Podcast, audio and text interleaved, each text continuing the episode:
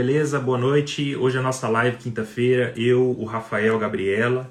A live hoje está imperdível. Hoje nós vamos falar sobre temas polêmicos, temas que são muito interessantes para para um aprendizado contínuo. Então eu vou falar hoje um pouco sobre como que é a revalidação de um profissional farmacêutico aqui no Reino Unido, é, anualmente, como eu disse nos meus stories essa semana. Como que é o processo que o farmacêutico então tem que é, deixa eu chamar aqui então a Gabriela e o Rafael. Como que é esse processo de revalidação anual que a gente precisa de renovar? E para isso a gente precisa então de mostrar que a gente tem é, qualificações, habilidades para conseguir continuar na, na carreira. Então, olá, Gabriela. Boa noite. Boa noite, Gabriela, tudo bem? E aí, pessoal, como vocês estão? Eu já chamei você aí, Rafa. Só aceita aí e vamos embora. Já chamei o Rafa.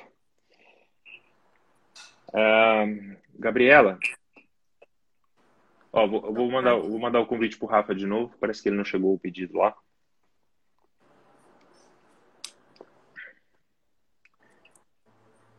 Gabriela. Então, olha, hoje o tema vai ser imperdível. Estou falando aqui, o tema hoje você vai falar sobre suplementação, que é para foco e disposição. Então, olha, quem está precisando de foco, disposição, precisa aí de saber como que é o tipo de suplemento que tem que tomar. Então, a Gabriela hoje vai esclarecer para nós todo esse processo, como é que funciona.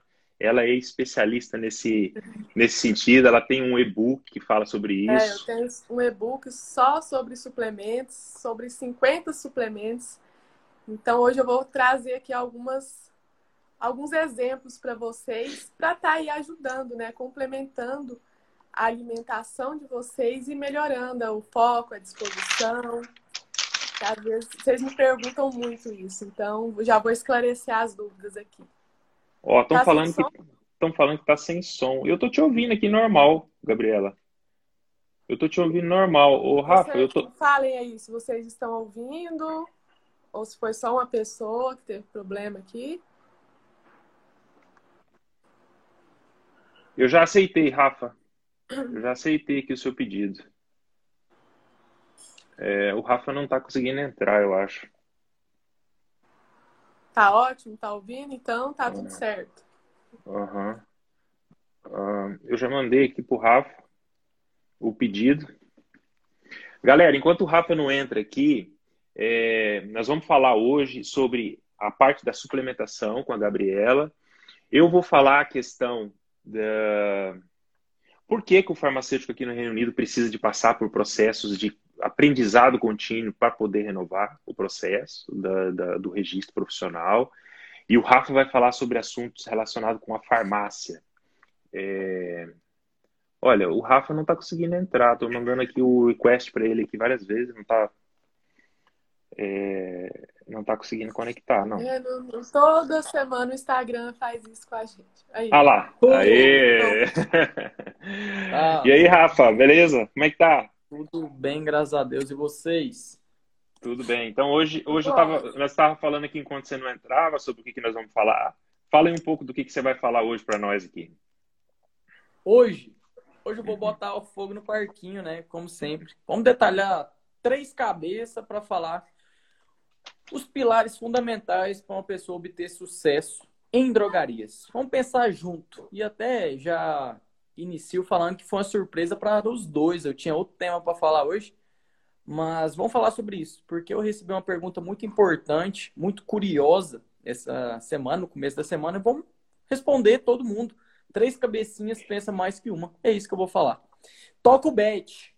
Ok, ok, ok. Então, uh, nós já falamos aqui sobre a Gabriela, o que ela vai falar. Então, o pessoal está entrando aí. É... Tá todo mundo ouvindo ok? Só, só dar um feedback aí do pessoal que está aí na live, se tá todo mundo ouvindo ok. Nós vamos começar então. Eu vou começar aqui o, o meu tema hoje.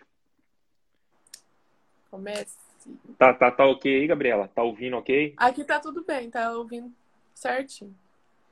Então vamos lá. Então eu vou começar agora falando é, a questão de por que, que um farmacêutico aqui no Reino Unido, anualmente, quando ele vai fazer a renovação do processo do registro profissional dele, por que, que ele precisa de comprovar que ele está passando por um aprendizado contínuo? Por que, que ele precisa de provar que ele tem cursos que geram pontos e que está mostrando que ele está tendo o aprendizado é, continuado? Então, isso, isso é mais ou menos como se fosse o nome desse processo aqui no Reino Unido, para todas as categorias profissionais da área da saúde, chama é, CPD, que aqui em inglês é CPD, que é Continuous Professional Development, que é como se fosse um aprendizado necessário para o progresso da carreira, o progresso da, profissão farmacêutica. Isso é como tudo na vida. Se a gente quiser ter o sucesso profissional em qualquer área da nossa vida, a gente tem que ter um aprendizado contínuo. É como a gente, quando tinha a tendência, quando há muitos anos atrás, quando você terminava uma graduação, você colocava aquele diploma na parede e acabou. Você não precisava mais de fazer o desenvolvimento pessoal, você não precisava de ter um, é, um desenvolvimento extra. Hoje em dia é o contrário. Aquele diploma é apenas é, o mínimo que você precisa saber para você desenvolver. As coisas vão mudando, a saúde, principalmente na área da saúde, um médico que formou há 20 anos atrás, se ele usar das técnicas que ele, que ele usou, aprendeu na universidade há 20 anos atrás, para ele aplicar hoje, não teve nenhum tipo de atualização, ele com certeza não vai ser um bom profissional. Então, para o cara ser um bom profissional em qualquer área, da saúde, engenharia, qualquer área, se ele quiser ser um bom profissional, ele tem que estar em contínuo aprendizado. O que ele sabe, o que ele aprendeu na universidade é passado, aquilo já foi. O que ele precisa é aprendizado para o futuro. Então, é assim que o, os órgãos que regulamentam a profissão das áreas aqui, dos, do, todas as áreas dos profissionais aqui, eles entendem e encaram esse perfil. Então, vamos lá. Quando eles pedem para a gente fazer esse processo de validação, a primeira pergunta que eles fazem é o seguinte: o que você está planejando aprender? Então, o, o, processo de aprendizado ele não pode ser um aprendizado assim aleatório. Eu não posso falar assim, ah, eu quero aprender sobre como trocar um pneu de um carro. Eu não quero aprender como é, trocar uma lâmpada. Você tem que mostrar que o que você está planejando aprender tem relevância significativa na sua profissão. Então, por exemplo, é, nós como profissionais de saúde, existe uma gama, existe escolas aqui que, que ministram esses cursos para a gente fazer o nosso aprendizado contínuo, e nesses cursos, eles mostram que o seu aprendizado, ele vai ter um impacto positivo para você no seu percurso profissional e na vida das pessoas que estão é, confiando na sua capacidade. Então, por exemplo, é, é muito comum a gente pensar assim: ah, eu sou um profissional da área da saúde, eu tenho que estudar só sobre coisas relacionadas com a saúde. E não é bem assim que funciona. Então é mais ou menos assim, ó. Eu até coloquei aqui um, um mapinha para a gente poder ficar bem esclarecido. O primeiro passo nesse CPD de desenvolvimento pessoal, o primeiro passo para um profissional farmacêutico ter a sua capacidade de conseguir é, gerar um bom resultado, o que, que é? É a capacidade de comunicação. Então, por exemplo, se o profissional farmacêutico, nesse processo de revalidação de diploma, ele conseguiu provar que ele tinha falhas na comunicação, e a comunicação é essencial nessa profissão aqui, e ele teve que fazer um curso para poder melhorar a sua capacidade de comunicação, ele é válido. Então, o profissional farmacêutico ele não precisa só de fazer curso relacionado com profissão, como eu acabei de falar para vocês. Por que, que o, profissional farmacêutico, então, tem que ter a, a habilidade de se comunicar? Porque se ele não tiver a habilidade de se comunicar, de interagir com o paciente, de interagir com os colegas de trabalho, de ter um, um grau de comunicação com os médicos, com, com a equipe interdisciplinar, que é os profissionais de saúde que estão relacionados com aquele paciente, então provavelmente aquele paciente não vai conseguir usufruir de toda aquela capacidade que aquele profissional tem. Então, por mais que o profissional tenha um conhecimento técnico, um conhecimento muito bom, se ele não tiver, se o profissional tiver um conhecimento técnico muito é, excelente, mas ele não tiver uma capacidade de comunicação boa, o que, que vai acontecer com ele? Ele vai, com certeza, é, não dar tudo aquilo que ele pode oferecer. Depois, é, como que ele faz, por exemplo, para ele armazenar essa informação é, no cotidiano, no dia a dia, para ele transmitir essa informação. Então, eu vou mostrar para vocês hoje, desse processo de revalidação de diploma aqui na Inglaterra, é, como que é feito. Então, eu estou fazendo o meu processo, meu processo agora é em julho e eu tenho que fazer minha renovação. Então, eu estou nessa fase de processo de revalidação, então eu vou dar um, eu vou dar um, como se fosse um, um aperitivo de, porque não dá para falar com todo esse processo para vocês aqui, mas eu vou dar um aperitivo do que, que eu faço, de como que está sendo o meu processo de revalidação, como é que é feito, são escolas, é, eu mesmo posso fazer independentemente. Então, eu vou mostrar aqui hoje o, como é que é esse processo. Então, primeiro, eu tirei aqui um exemplo de um, de um caso, de um estudo de caso, de um paciente que chegou na farmácia. Então, aqui é um, é um exemplo simples, que, que, porque o processo de revalidação, eles são feitos por pontuação. Então, a gente tem que fazer quatro tipos de pontuação diferente. A gente tem que fazer uma pontuação mostrando que a gente frequentou um curso que vai fazer o nosso desenvolvimento profissional. Depois, a gente tem que ter uma pontuação. Olha que interessante essa outra parte. Eu tenho que ter uma pontuação falando que eu tive uma reflective account. Eu conversei com outro profissional da saúde da minha área, pode ser farmacêutico, pode ser médico ou nutricionista, independente. Tem que ser um profissional da área da saúde. E eu tive, junto com ele, um aprendizado contínuo, por exemplo, de duas horas. Então, vamos dar um exemplo. Está eu aqui, o Rafael e a Gabriela. Então, a gente senta junto, a gente vai discutir sobre é, quais são os melhores mecanismos para um atendimento de um farmacêutico dentro de uma farmácia.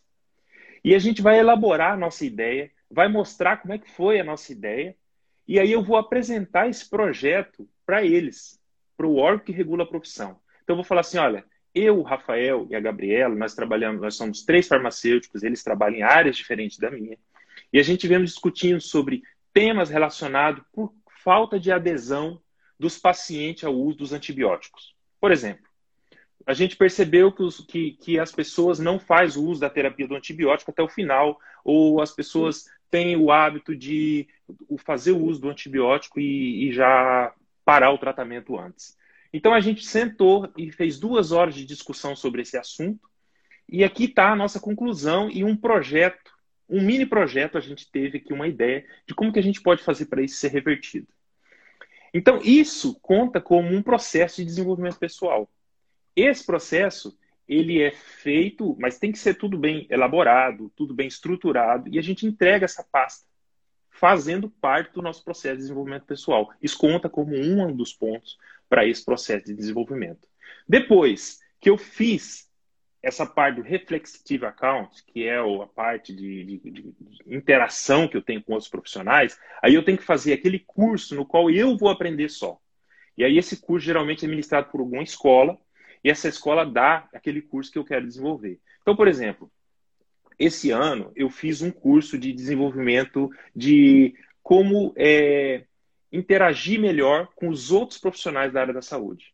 Então, eu fiz um curso esse ano relacionado com como que eu, a minha abordagem quando eu vou conversar com um médico, qual que é a, a melhor abordagem para me conversar, por exemplo, com um fisioterapeuta, com um fonoaudiólogo, ou com, com o pai do, do, do paciente.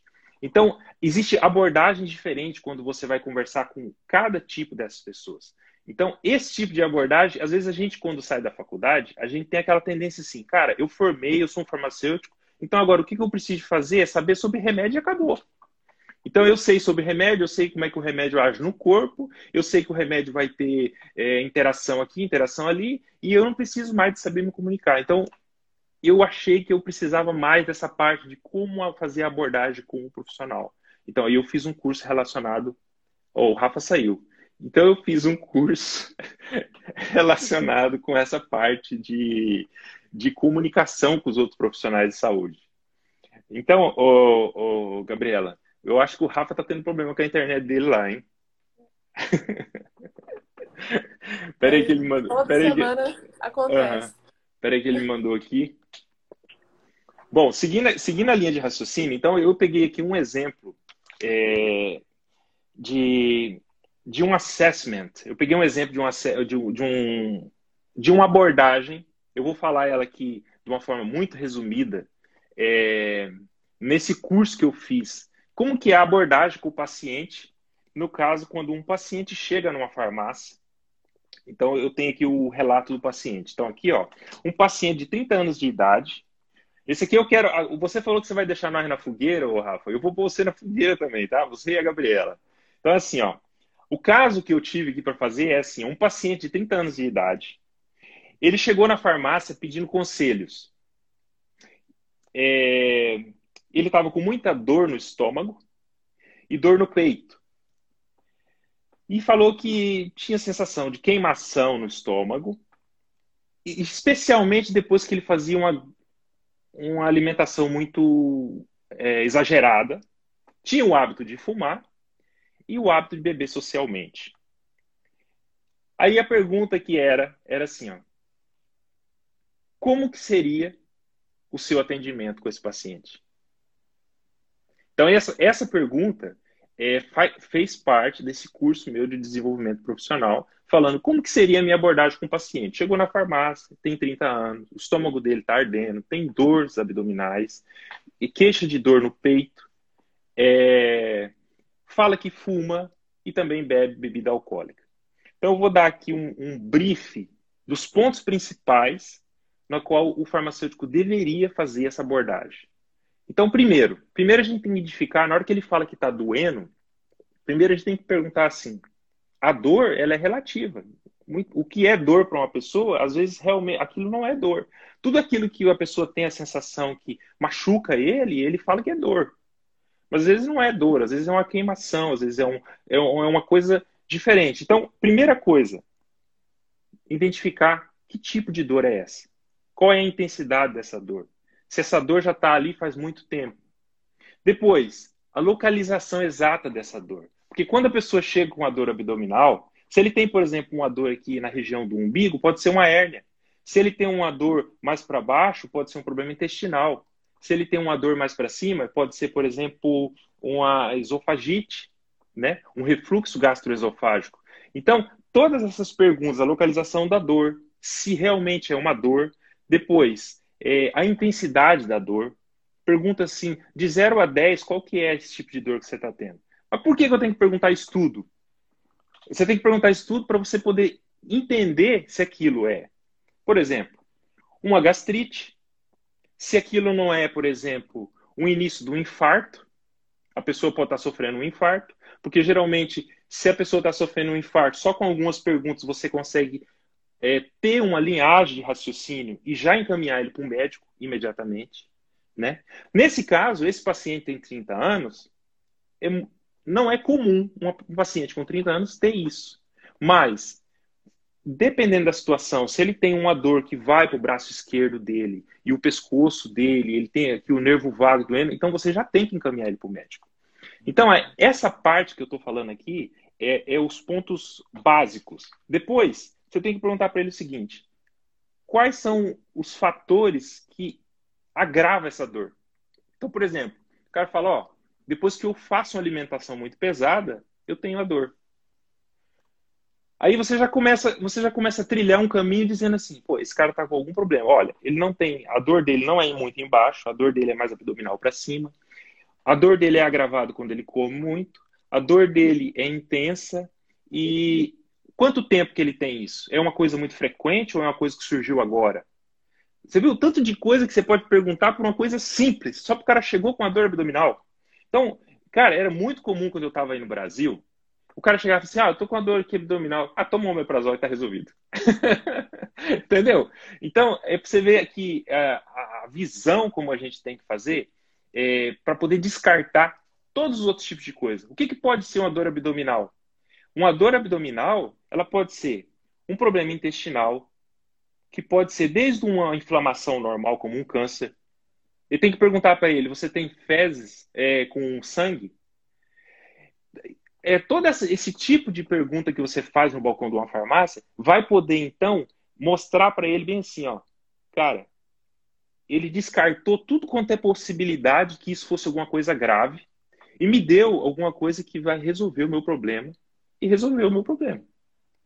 E aí é onde que esse tipo de abordagem, aí você pergunta para ele assim, aí você tem que também olhar e falar assim, se não é uma anemia, se ele não tem algum problema hepático, Então, para você saber se é uma anemia ou não, aí você tem que fazer as análises, você pode olhar mesmo aqui na pálpebra, entendeu? Aqui a gente tem essa, vocês também aí no Brasil, mas aqui a gente senta com ele, pergunta tudo isso, olha o olho dele se ele não tem algum tipo de anemia, não está mais pálido, ou se tem, por exemplo, a pele mais amarela, que já é um sinal de quiterícia, né? A formação de bilirrubina.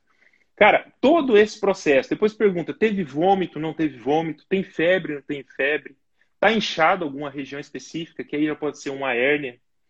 Você viu o tanto de coisa, cara, que você pode abordar numa simples coisa do cara chegar reclamando de, de, de, de irritação no estômago. Então, esse foi um, esse processo aqui é muito longo, se eu fosse falar isso aqui ia dar muito tempo. Mas, assim, isso aqui foi para mostrar é, como que eles é, recomendam e quais são a direção que o farmacêutico tem que tomar numa abordagem num paciente aqui dentro de uma farmácia. Beleza? Eu não sei, eu já falei bastante aqui, eu, como é que tá aí?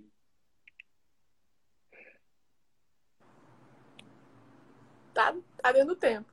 Tá dentro? Então pronto. Então, ó, pra gente terminar, então, na parte de é, que eu, como é que eu faço para poder então aconselhar esse paciente? Cara, você sabia que 90% dos casos de pacientes que chegam na farmácia o tratamento às vezes pode ser feito sem medicamento. Entendeu? É, por exemplo, olha, se, se, o cara tem o hábito de comer muito, se só você falar para ele bem assim, ó, tem como você comer espaçadamente, em pequenas quantidades. Eu fiz até uns pontos aqui que, que para mim não esquecer. Se ele é um paciente que tem sobrepeso, só você recomendar para ele um hábito alimentar, exercício físico reduzir o peso, tentar reduzir o hábito do, de, de fumar o tabaco, reduzir, tentar até parar, porque mostrar para ele que o hábito do tabaco pode aumentar tanto os, os, os, riscos cardiovasculares, como também problemas como câncer e, e distúrbios intestinais. Olha, reduzir cafeína, reduzir chocolate, tudo coisas assim que são conselhos que você pode falar para ele dentro de uma farmácia, que pode já resolveu o problema dele quase que 90%. Depois você fala para ele assim, olha, a sua alimentação é muito gordurosa.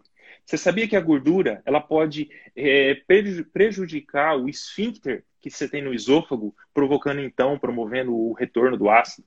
Então, esses aqui são alguns conselhos que o farmacêutico, ao atender o cara dentro do balcão, o paciente, o cliente, ele, na hora que ele fala esse tipo de coisa, faz essa abordagem, consegue identificar, meu, 90% não precisa nem de ir no médico. Entendeu? Porque quando chegar no médico, cara, olha, você já conseguiu entender a dimensão desse negócio? Quando o cara chega na farmácia, a gente consegue identificar todos esses fatores e envia para o médico só quando for casos específicos, a gente vai descongestionar até o SUS aí no Brasil. É. Porque quando o paciente for para o SUS, quer dizer, já é uma situação que já não conseguiu avaliar nessa parte inicial, não é? Então, é, o que eu queria dizer para vocês é assim: agora eu quero pôr vocês na fogueira. Estou terminando aqui minha fala por causa que eu falei o que eu tinha que falar. Então, eu quero pôr vocês dois aí para me falar assim. Vocês já viram esse tipo de atendimento trabalhando na prática aí? E como é que foi aí no Brasil? Porque na minha época que eu estava aí, eu nunca tinha visto. Olha, Vou confessar que um atendimento detalhado desse em uma drogaria eu ainda não tinha visto aqui, mas é o correto se fazer. Né? E seria importante se a gente fizesse isso dentro de um consultório. E as farmácias daqui, as drogarias daqui estão começando a implantar ainda um consultório farmacêutico. Mas às vezes tem o consultório e mal utiliza, só fica lá de enfeite. Então, assim, esse paciente aí, por exemplo, nesse caso que você falou, o principal para ele são as orientações não farmacológicas, que a gente vê que é um problema de estilo de vida. Então, a gente precisaria sentar ali com esse paciente e conversar com ele, para ele entender isso. E aí, esse tipo de conversa, o ideal é que a gente fizesse dentro de um consultório. Às vezes, no balcão, é uma coisa mais rápida, mais ágil, às vezes tem muito cliente esperando, então acaba que aqui no Brasil eu não vejo isso acontecendo, mas era o que tinha que acontecer. Uhum. E depois que isso acontecer, Rafa, então já que a, a Gabriela respondeu, eu vou te perguntar diferente. Não, depois... mas é, é, bem isso daí que eu queria dizer mesmo. A parada uhum. é a seguinte: isso é uma coisa que está em trânsito, né? É uma coisa que está passando a acontecer hoje aqui no Brasil. Não vou falar, não vou generalizar que é todas as farmácias que estão fazendo, mas grande parte está começando a fazer, né? Dá, é porque, cara, é engraçado, né? Se a gente for na raiz do problema, a parada é que não tem diferenciação de farmácia hoje no Brasil. O que, que eu estou falando? As farmácias vendem commodity. Para quem não entende o que é commodity, depois dá um Google aí que eu não vou ficar explicando tudo que eu falo, que às vezes o povo fica, ah, explica isso, explica isso. Aí eu perco o fio da meada. Mas, basicamente, o medicamento não tem muito pre precinho diferente, entendeu? O que, que acontece? Uma busca da diferenciação das drogarias são os serviços farmacêuticos.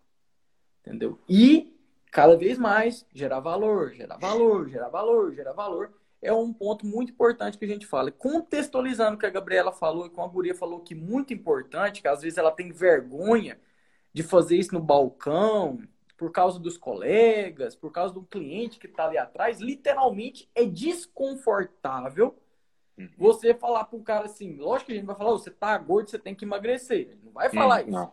Uhum. Mas se você falar que a pessoa tá obesa, ela se sente mal. Entendeu? Uhum. Então, o que, que a gente tem que entender? E a Gabriela pontuou muito bem. O certo não é fazer no balcão. Mas, para contextualizar, eu não vou falar que eu, eu não vou ser hipócrita e falar que eu fazia isso em todos os atendimentos, que eu já trouxe casos mostrando o que, que eu fazia. Eu gosto de levar para o cantinho. Quando eu sei que eu, cara, eu preciso ajudar essa pessoa, aí é onde que a Gabriela falou muito bem, cara, a realidade ali no balcão é assim, ó, aquele corre, corre. Mas tem momento que a gente pode tirar um tempinho e porque a gente tá naquele correria, o que que acontece? A gente não entrega o nosso máximo. Então, o certo, o certo e que está sendo implantado, cada vez mais está entrando, e vai ser realidade daqui cinco anos. Coloque minha mão no fogo, cinco anos. Porque eu já sei alguns dados das principais redes do país. Não sei como que vai funcionar lá dentro, né? Mas que o consultor farmacêutico de realidade de cinco anos está praticamente todo o mercado, sim, principalmente rede, né? Então, eu vejo que é a realidade. E isso é tão importante falar isso que a gente já vai alterar aquela percepção do farmacêutico, né? Algo que a gente perdeu há pouco mais de 20, 30 anos atrás, onde que, ah, eu vou lá naquela farmácia, por que, que a farmácia de lá sabe mais que o médico? Ixi, perguntam os seus pais, seus avós, isso acontecia demais. A gente se perdeu nesse caminho, durante o caminho, a gente perdeu essa autoridade. É nós que conseguimos. E literalmente, quando tu disse, ah, encaixa ali, a gente diminui a fila do SUS, muito importante isso. E principalmente quando tu citou sobre medidas não farmacológicas, né, mano? A maioria das vezes a gente foca tanto, cara, em medicamento. Vamos aprender medicamento, vamos entender de medicamento. Não precisa só de medicamento para a pessoa melhorar. Se tu analisar qualquer patologia, qualquer uma, sempre vai ter uma medida sem fármacos, sem drogas. Entendeu? Então, isso daí eu acho que é uma coisa também que tem que drivar, tem que instalar na nossa cabeça que, cara, igual aqui, eu tô com um copo de água aqui. Toma água. Umas medidinhas básicas, se alimentar melhor, não comer Mac todo dia. Tipo assim, é, é, é o mínimo, né? Fazer uma corridinha, uma caminhadinha, cara de Deus. Se tu analisar, começar a pesquisar estudos onde que coloca atividade física. A Gabriela fala muito bem sobre isso. Água. Você vê o desenvolvimento que tem do seu cliente, do seu paciente, é fora da curva. Mas é isso, mano. É isso. Pontuaram certinho. É isso mesmo, o mesmo pensamento que eu tenho. Pode seguir, pode seguir agora. Agora é, é a minha vez, né? É. Então vamos lá, pessoal. Hoje o tema que eu trouxe aqui para vocês é sobre foco e disposição. Como melhorar a sua energia para você estudar melhor, trabalhar melhor, se exercitar, né, melhor. E então, primeiro a gente tem que entender como que o nosso organismo é, produz energia para que a gente possa desenvolver as nossas atividades. Vocês já pararam para pensar que o nosso corpo é como se fosse um, um carro?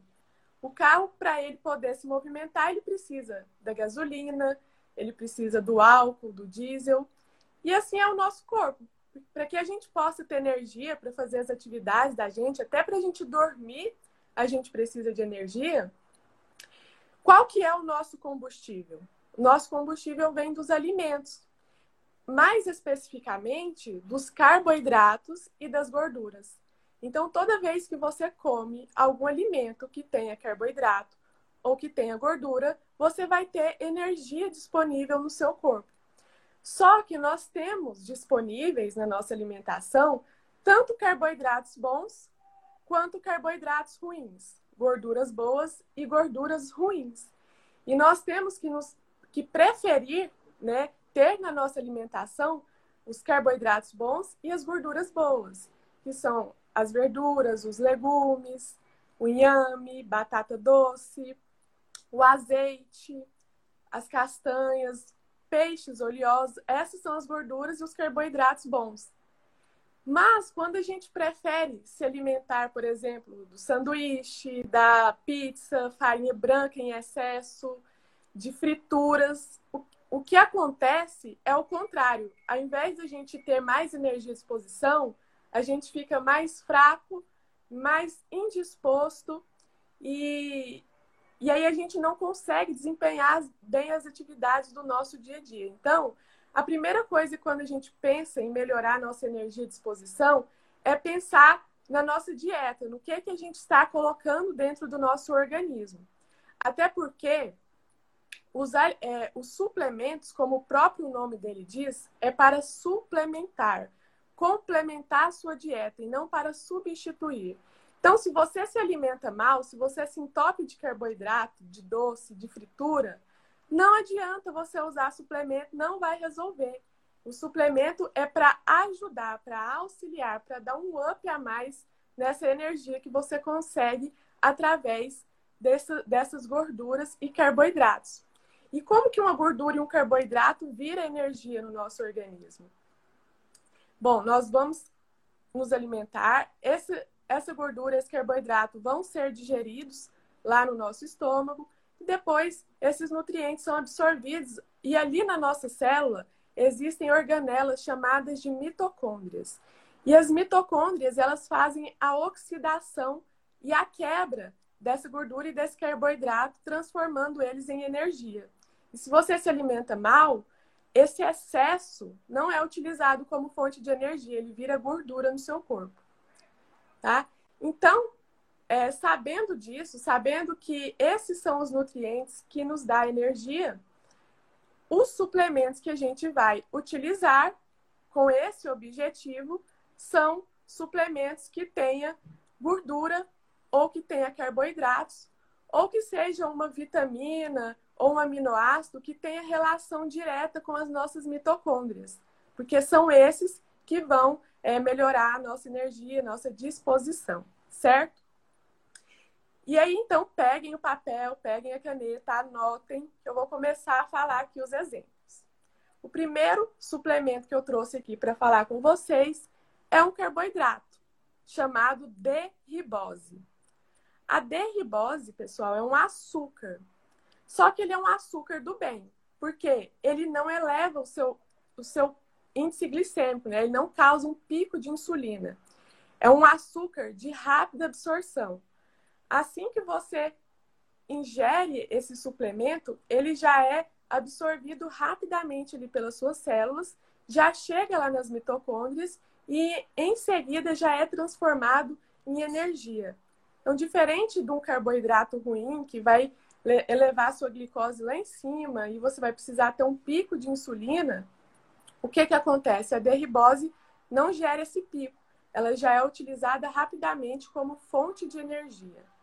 Então, esse suplemento você pode utilizar tanto antes de uma atividade cognitiva, por exemplo, antes dos seus estudos, como pode ser utilizado também como um pré-treino, antes de você ir para a academia, para você ter maior desempenho durante o seu treino, ou também como pós-treino, porque ela auxilia a recuperação muscular.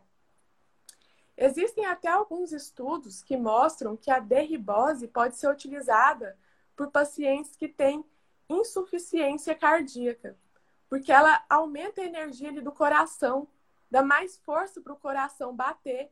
Então, para esses pacientes, ela é muito benéfica. Lógico que vai ser utilizada ali com um acompanhamento médico, com a prescrição de uma dose adequada, mas ela tem aí esses resultados benéficos também para quem tem insuficiência cardíaca.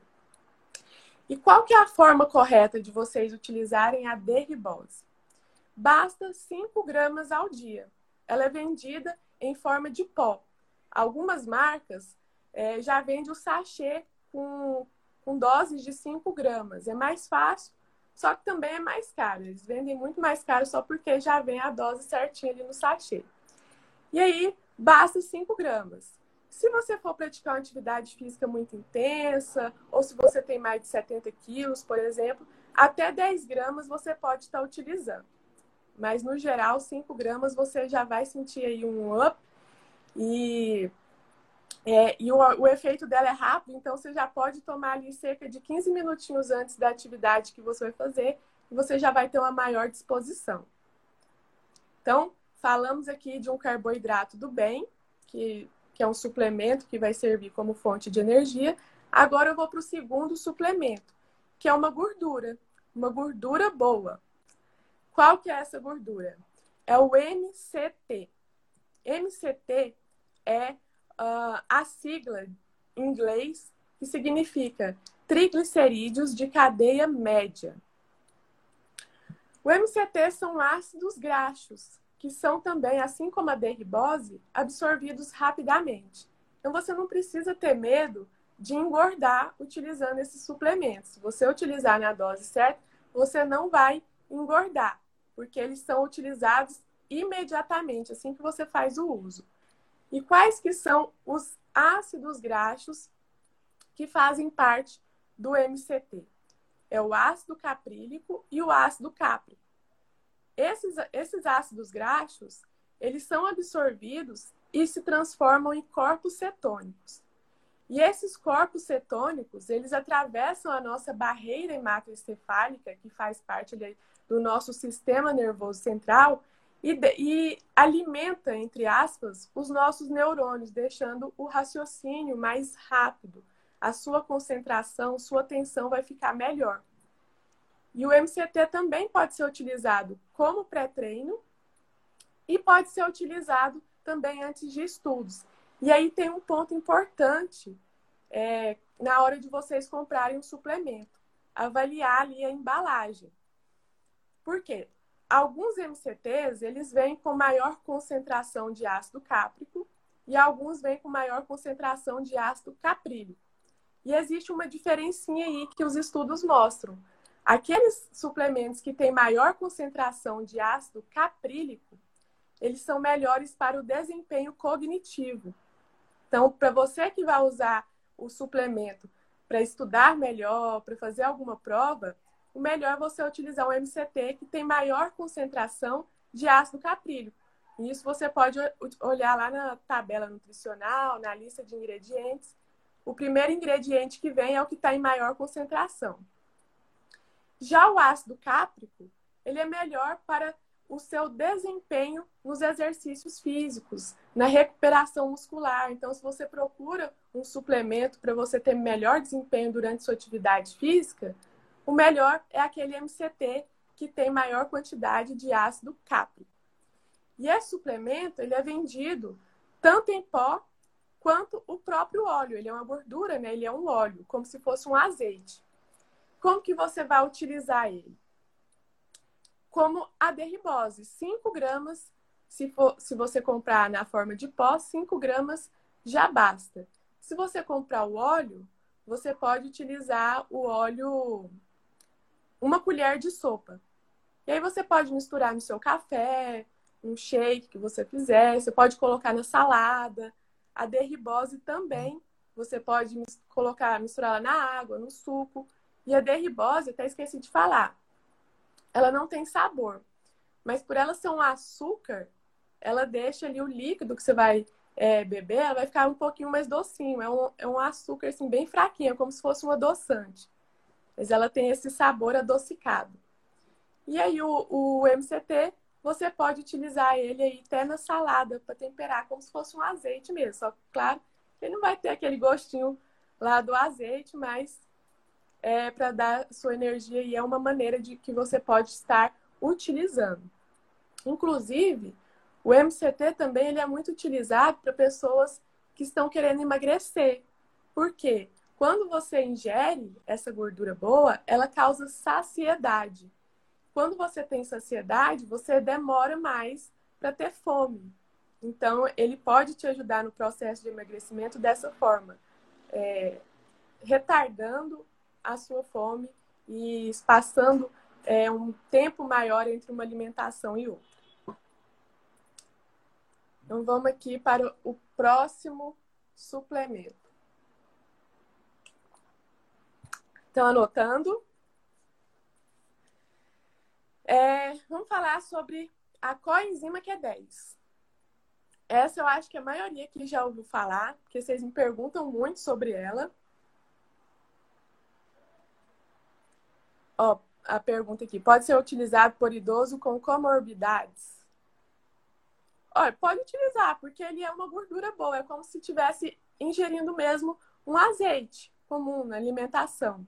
Então, desde que esteja dentro da dose correta, né, uma colherzinha de sopa, 5 gramas do pó, não tem problema. É uma gordura do bem. Eles são acessíveis porque não dá para indicar uma coisa que grande parte, pelo menos. Olha, o preço depende muito da marca, tá? Tem marcas que elas extrapolam aí no preço, tem outras que já são bem mais em conta e são é, eficazes da mesma forma.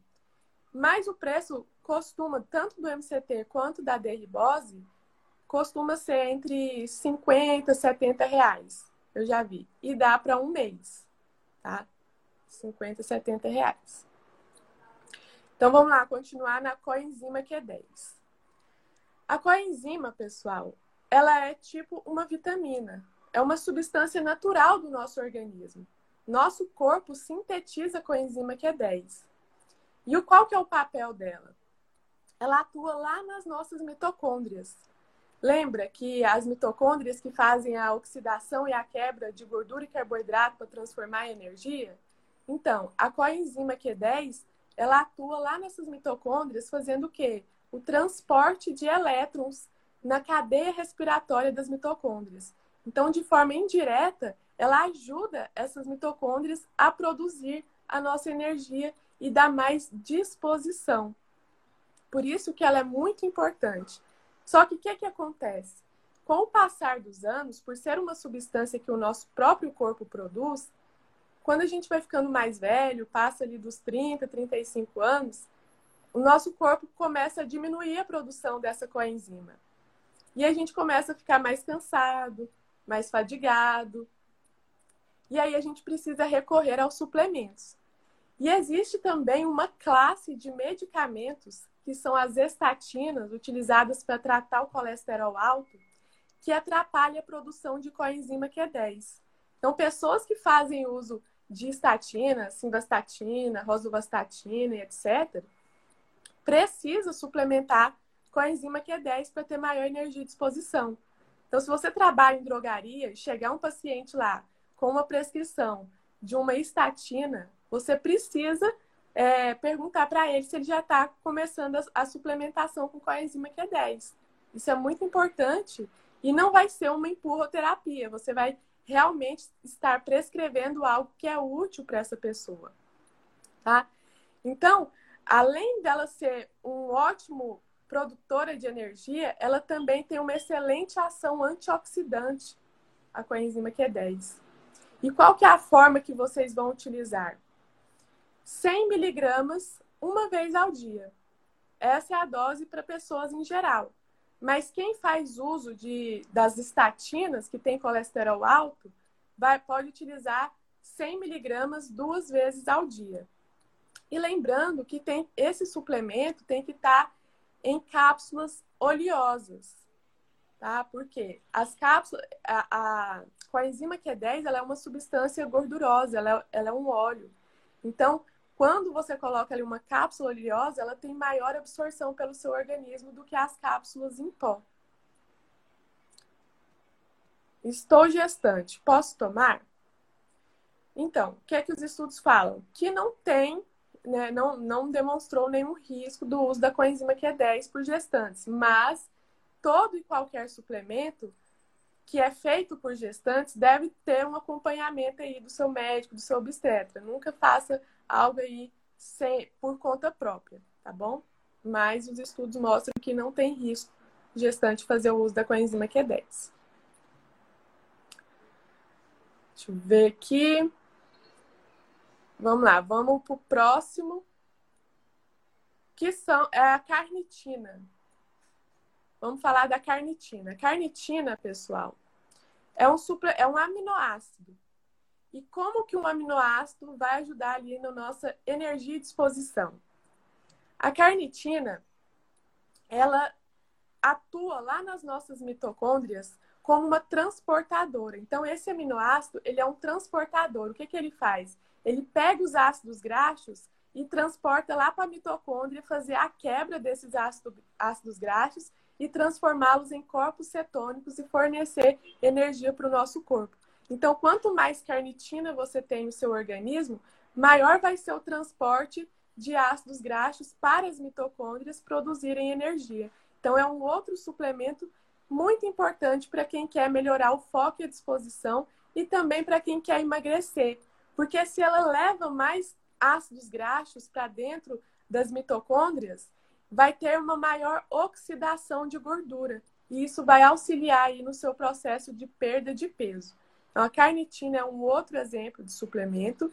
E qual que é a dose que vocês vão utilizar? De 1 a 3 gramas ao dia.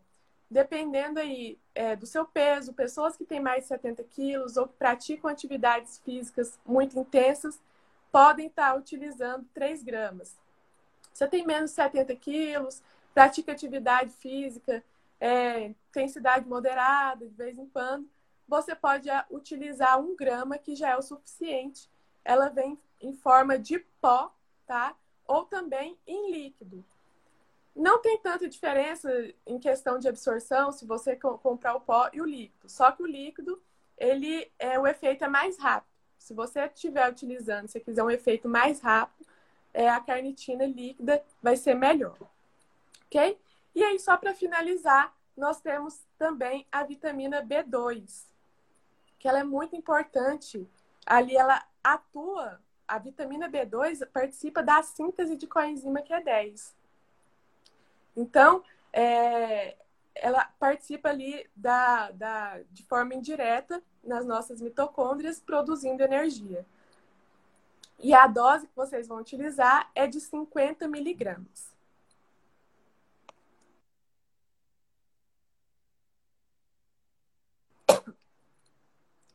Água.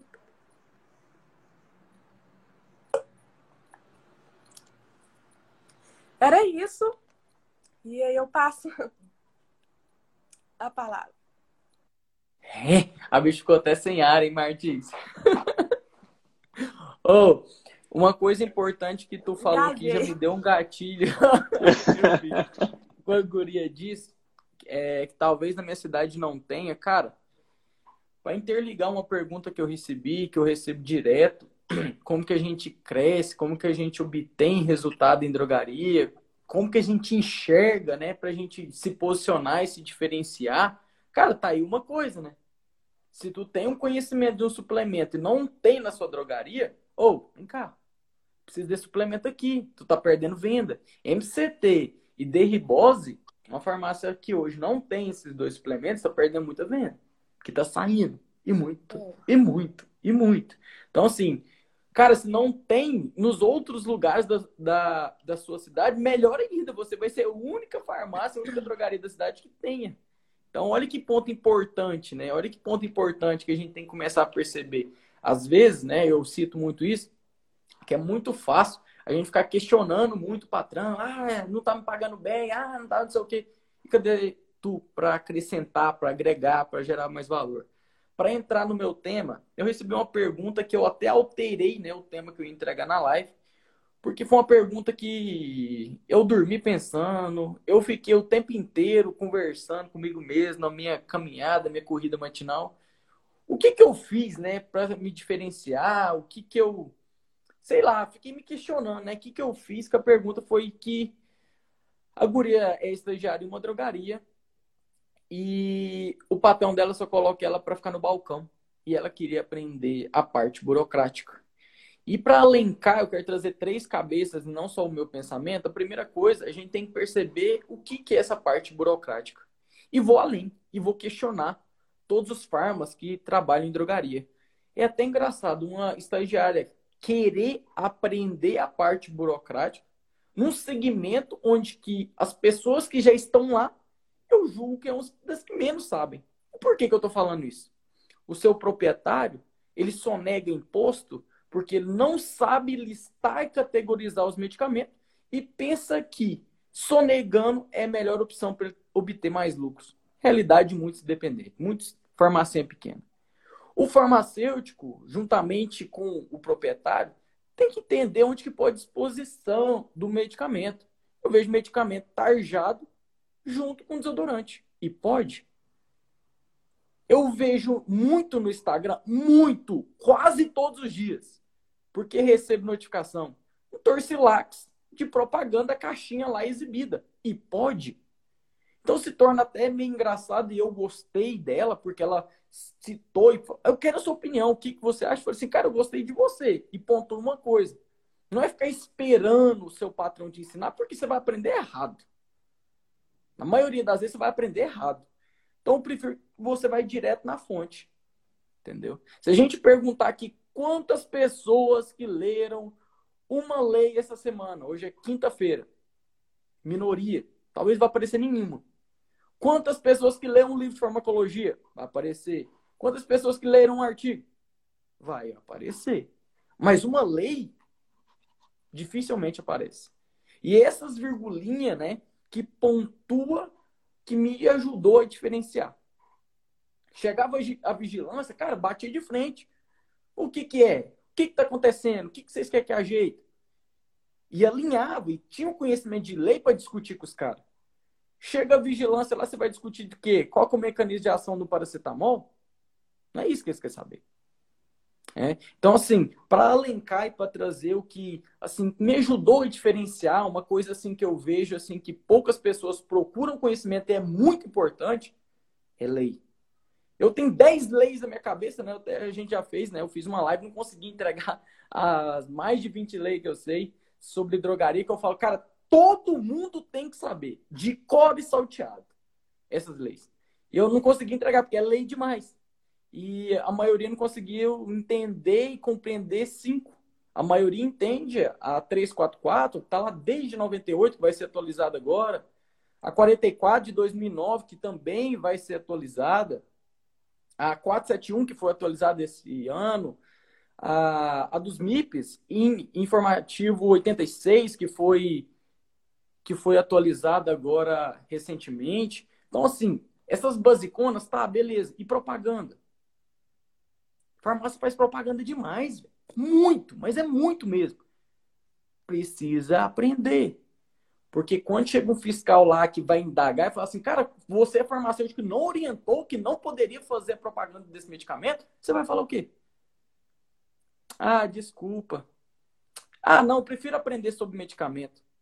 Cara, eu não sei, Martins, não sei tu, não sei se a Gabriela já passou. Meu amigo de Deus, eu já passei por uma vigilância um dia, eles chegam metendo o pé na porta, como eu costumo brincar. Eles não tá nem aí pra você. Eles querem que o trem funcione assim, assim, assim, assim. E se não tá assim, vai meter o pau nisso aí. Eu já tive farmácia aqui perto tomou uma multa de 15 mil. Então, assim, cara, é umas coisinhas, né? Que cada vez mais vai nos nutrindo e nos transformando em profissionais melhores. Eu sempre cito, e para mim é o principal pilar, um cara se diferenciar, o cara crescer em drogaria, obter resultado, reconhecimento, sucesso, é parar de atualizar em somente um pilar só entender de medicamento. E aí foi uma coisa que eu, Martins e a Gabriela, a gente comentou para alterar um pouquinho o formato da live. A gente só falava de medicamento, de medicamento, de medicamento, de medicamento. Eu falo assim, cara, mas isso daí tá, tá batendo do que eu entrego no Instagram, porque eu acho que não tem que falar só sobre medicamento. Porque senão vai ficar só naquela vertente, que nem aquele cavalinho que só olha para frente. Não é assim. Você tem que olhar aqui do lado. Eu costumo falar que existem três pilares que me ajudou a diferenciar e muito entender a parte burocrática, entender de lei, entender de legislação, debater quando alguém for questionar. Muito importante entender isso daqui. E entender sobre medicamento é o que a gente mais sabe. E daí eu tenho que dar parabéns, a gente tem que parabenizar, a gente tem que dar feedback positivo que a gente busca conhecimento constante de medicamento. Não é possível que está no mercado até hoje, está parado do que ensinou lá na faculdade, já foi. Entendeu? Principalmente que ensinam em livros. Até que o livro é publicado, até que você forma, acabou a faculdade, você não sabe mais nada. Então tem que atualizar constantemente. E mercado. Mercado eu costumo falar que é o que a galera coloca o mercado dentro do armário e fecha a porta. Não sabe nada de mercado. Não agrega nada no comércio, nada na farmácia. Quando fala comércio, o povo fica bruto, mas não entende nada de pessoas. Você não entende nada de comércio, de pessoas, literalmente é um comércio. Ambiente de saúde é o quê? Pessoas. Você tem que gostar de pessoas, você tem que entender o comportamento das pessoas, você tem que entregar o máximo para as pessoas. Senão, literalmente, é tarjado como todo mundo não gosta de comércio. Ah, lá só entrega, que nem eu vou no supermercado. Por quê? Porque falta isso daqui de importar com o outro, com as pessoas. E trago um dado muito importante e que chacoalhou minha cabeça, eu já entreguei isso para muita gente. Tem uma pesquisa onde que cita a cada nove profissionais de dez que são contratados pela parte técnica, que a gente entende de medicamento, que a gente dá um hospitaquinho sobre leis, eles são demitidos por questões corpor... Nossa, até fugiu minha palavra, hein? comportamentais. Por quê? Não sabe entender, não sabe falar com pessoa. Não é um bom líder. Não sabe o que é liderança, quer ser chefe, quer debater com as pessoas, quer só mandar, não quer agregar, só vê o lado dele, não vê o lado do outro. Entendeu?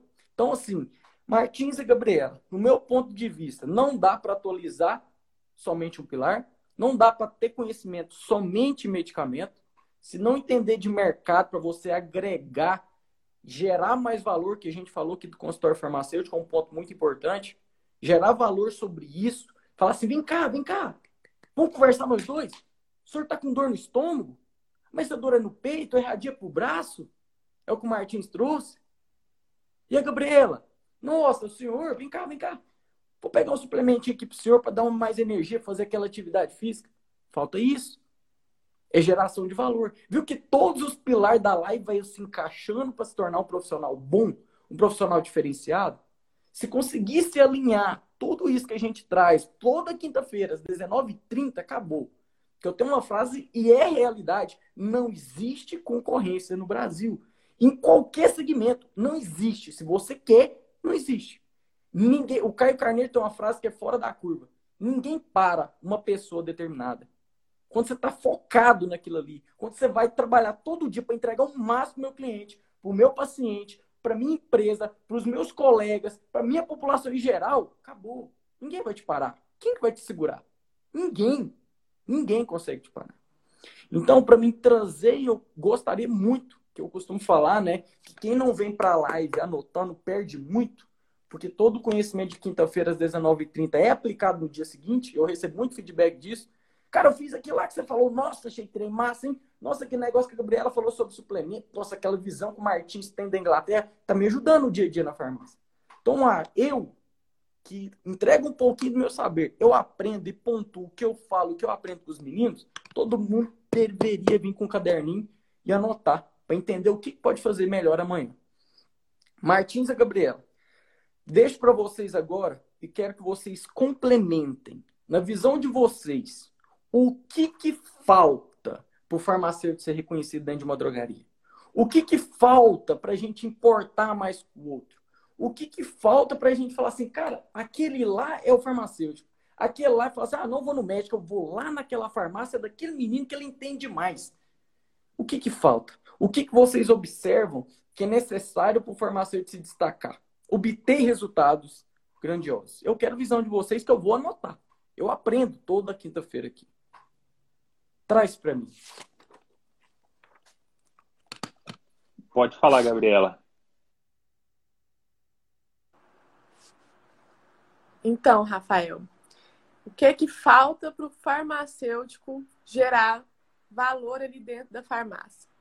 Muitas vezes falta mesmo o próprio interesse. Às vezes o que falta é a, a própria pessoa se interessar em cuidar do paciente ali. Porque às vezes a gente fica muito focado na parte burocrática, com a vigilância sanitária, com essas coisas, e esquece do paciente. Mas na verdade a gente tem que ter um equilíbrio entre as duas coisas. Lei é importante, vigilância sanitária é importante, fazer a parte burocrática é importante, mas mais do que isso, nós somos profissionais da saúde e estamos ali para orientar a população, para ter um papel humanizado. E o que falta, muitas vezes, é que a gente tem muito mais dentro de uma drogaria a parte burocrática do que a parte humana, de conversar com o paciente. E isso é algo que já vem de muito tempo. Então, acaba que um, um farmacêutico recém-formado vê o outro ali agindo daquele jeito e pega aquela forma, e aí vai virando aquela cadeia, e um vai passando para o outro, e aí vai virando uma geração de farmacêuticos que seguem aquela mesma linha de raciocínio e esquece o principal, que é o paciente, de orientar. Então, às vezes, falta interesse. E isso já vem mudando. É, tem muitos farmacêuticos aqui nas redes sociais, como eu, o Rafael, o Martins, que está aqui para informar vocês, trazer esse raciocínio, trazer esse pensamento. E só de vocês estarem aqui assistindo a live, quer dizer que vocês já pensam diferente da maioria e que vocês vão colocar o que a gente está falando aqui em prática amanhã, quando chegar no trabalho, no serviço. É, então, é parar com essa, essa, esse jogo de. Esse dominó que vai caindo ali um em cima do outro e vai se seguindo, seguindo, e vamos virando uma, aquela geração de farmacêuticos que está muito preocupado com a parte burocrática e esquece do paciente. A gente tem que quebrar essa corrente e passar a pensar mais no paciente, e isso já creio que já está começando a acontecer, como o Rafael falou, que daqui uns cinco anos, muito provável, aí, as drogarias vão estar tá com os consultórios farmacêuticos, e isso vai dar também mais liberdade para a gente atuar nessa parte humana, que às vezes era o que estava faltando. Porque no, no balcão, às vezes a gente não consegue ter um dar um atendimento de qualidade para o paciente. Ele é muito rápido, é muito tumulto, é, é muito exposto. Então, a, não só a falta de interesse, mas também as condições que às vezes a gente é colocado para trabalhar. E isso está mudando aos pouquinhos. E eu acredito que nós vamos ser profissionais cada vez mais reconhecidos como quando colocarmos isso em prática. Cara, duas coisas muito importantes. E é duas polêmicas, né? Eu sou apaixonado em polêmica, porque quando tem polêmica, a gente repensa, a gente reflete na, nas ações que a gente tá tendo no dia a dia, o que, que a gente tem drivado aqui na cabeça da gente, e a maioria das vezes a gente nem percebe como que isso impacta no nosso dia a dia. Primeira frase que todo mundo, eu já levei muita paulada, é aquele SNGPC, aquela brincadeirinha no computador lá, eu ensino meu priminho de 10 anos e ele vai conseguir lançar aquela receita. Ah, então você está falando que não é para lançar aquela receita. Eu não estou falando isso. Eu sei que você tem que fazer, mas o que meu priminho de 10 anos não consegue fazer é conversar com a nossa população, orientar o nosso paciente, dar um maior impasse para ele chegar na meta terapêutica dele. Isso meu priminho de 10 anos não consegue fazer. Agora, ficar lançando aquelas receitas, sim, eu consigo treinar ele e ele vai conseguir. Ah, Rafa, mas isso daí você está fazendo graça. Literalmente eu estou fazendo graça para você olhar no espelho e ver o que, que você está fazendo diariamente. E por que, que eu estou falando isso? Eu me posicionei que aquelas PL de lei é literalmente passar um melzinho no beiço. Todo ano tem. Eu vou lançar PL tal porque vão valorizar o farmacêutico. Cara, a chance daquelas PLs serem aprovadas são muito pequenas. Muito, muito e muito. E eu não estou falando isso da minha opinião. Eu trago dados de mercado e confirme e comprovo o que eu estou falando. Eu não estou falando aqui para vocês que vocês não merecem a pele. Eu literalmente tenho outra frase também, é muito polêmica, que eu falo que o farmacêutico não merece ganhar um piso. Não merece. Você estudou durante cinco anos para ganhar um piso. Não merece. Ah, mas então você quer que nós ganhemos o quê? Mil reais? Não, meu amigo. Eu quero que você ganhe 10 mil reais, é 15 mil reais, é 20 mil reais pela potência que tem na sua fala que você pode ajudar o outro. Não é uma mera 3.500, 4.800, que é o PIS salarial aí de alguns estados. Não é isso. E na maioria das vezes, e hoje eu fiz essa citação numa foto minha, na faculdade, os caras já drivavam isso na cabeça da gente que a gente tinha que formar para ganhar o piso. Eu falei assim, não, meu amigo, o meu jogo é outro. Eu não foco em piso. E por que, que você não foca em piso? Porque o piso é o que eu tô pisando aqui, ó. Tô pisando um piso agora. É o mínimo. É o que a maioria ganha. Eu não tô focado com o que o mínimo, o menor preço com todo mundo. Eu tô focado com o mais meu. Entregar o máximo meu. Quanto mais eu entregar o máximo, mais eu vou ser reconhecido. Mais no final do mês, eu vou enchendo. Eu vou ganhando. E aí é onde que a gente cita, onde que, cara, não tem sentido você trabalhar só por causa do dinheiro. Você tem que gostar do que você faz. E mesmo que você não goste de drogaria, que eu entendo, eu entendo como que foi passando os anos aí, o que, que aconteceu dentro de uma drogaria. Eu entendo, até muita gente perdeu o gosto de trabalhar em drogaria, mas aqui eu trago duas vertentes. Você pode mudar essa realidade, a realidade pode ser alterada por você, você tem que começar, nunca espere do outro. Ficar esperando o conselho, a Anvisa, o Bolsonaro, o Lula, a não sei quem, não sei quem colocar mais dinheiro no seu bolso, nunca vai acontecer. Tira isso da cabeça. E por que, que eu nunca ganhei o piso? Eu nunca ganhei o piso. E aí, isso te preocupa? Isso daí te movimenta? Eu nunca ganhei o piso. Eu sempre ganhei duas vezes, três vezes, recebi até quatro vezes mais que o piso para trabalhar menos que metade da jornada que todo mundo sonha. E por quê? Porque não foco no piso. Eu estou focando no que, que eu posso gerar, o que, que eu posso entregar para a minha população que vai impactar. Para você obter resultado na vida, se você pega todas as empresas grandes, é simples. Eles resolveram um problema. Eles encontraram uma dor e deu a solução. Não é focado no dinheiro. É salientar uma dor. É ajudar a nossa população e algo que ela está, nossa, eu preciso disso, ninguém tem. Hoje ela está fazendo uma live aqui por causa da internet, por causa do celular. Olha a importância disso. E tem gente que critica a empresa, não sei o que. Cara, três pessoas aqui, um tá lá na Inglaterra, outro tá na cidade do interior, e a outra tá lá em Goiânia, entregando o máximo para 20 pessoas. Eu costumo falar pro Martins, pra Gabriela, cara, é para ter 20 pessoas. Por que, que é para ter 20 pessoas na live? Porque 1% da nossa população destaca. É 1% dos nossos seguidores que vão destacar é 1% dos nossos seguidores que vão aplicar o que está falando. O que, que a gente entrega toda quinta-feira? Não é os 11 mil que eu tenho lá, não é os 17 mil que o Gabriel, os 2 mil que o Martins tem. É pouquíssimas pessoas. E aí, reitero, não existe concorrência. Martins, você que saiu daqui e foi para a Europa, o que, que você acha que falta? O que, que você acha que. O meu, meu pai tem uma frase que é assim: meu amigo, põe a catraca para girar, catraca parada aí, você não vira nada, não. Vamos, atualiza, vamos, corre, vamos, arrocha que, que tu acha na sua visão? Eu acho assim, ó, o que você falou aí encaixa numa frase que é assim: tudo aquilo que o homem ignora, tudo aquilo que a gente ignora, ele não existe no nosso universo. Então, o nosso, o nosso saber se resume ao o que a gente sabe. Então, o que acontece muitas vezes, por que, um profissional farmacêutico reclama, como você acabou de falar, é porque ele ignora muitas coisas que ele não deveria ignorar.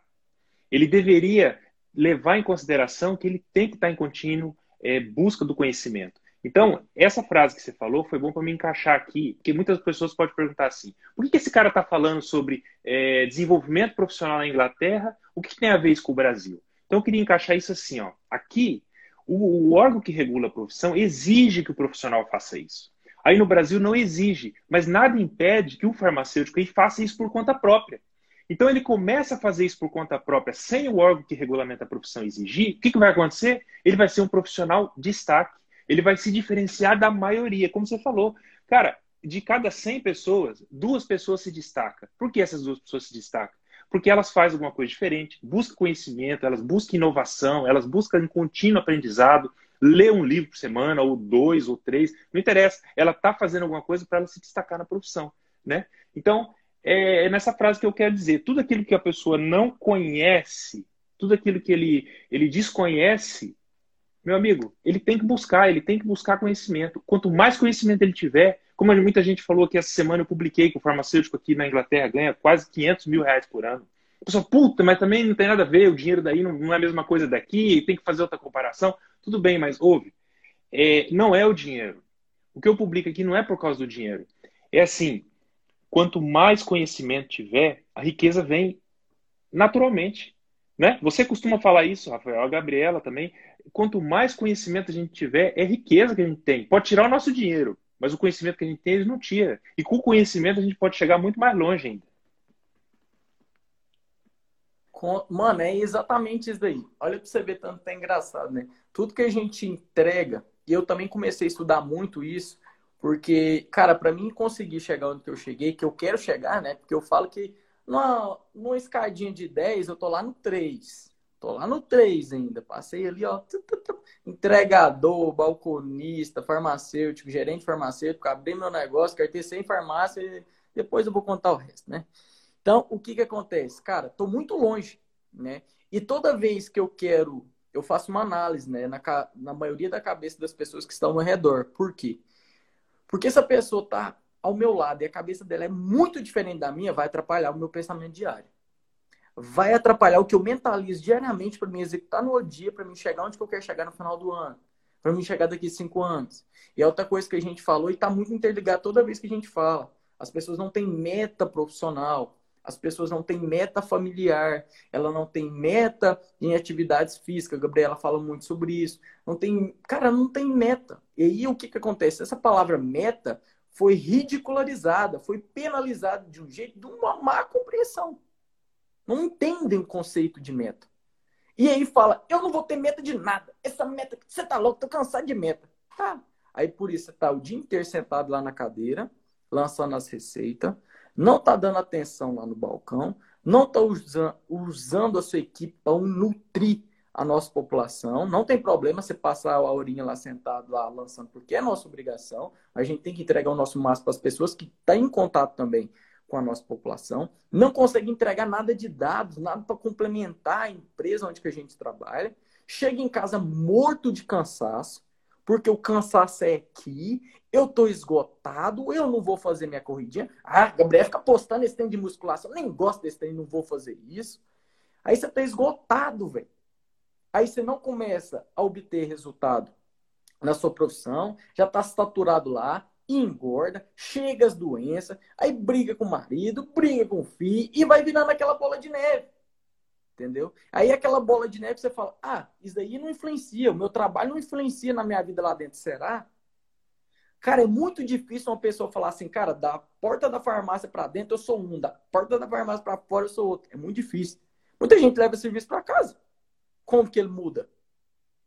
Então, assim, é para contextualizar e entregar que ser um profissional reconhecido vai muito além do que a faculdade prega, que a pós-graduação prega. E tem livros que a gente agora vamos entregar isso agora, né? Tava esquecendo.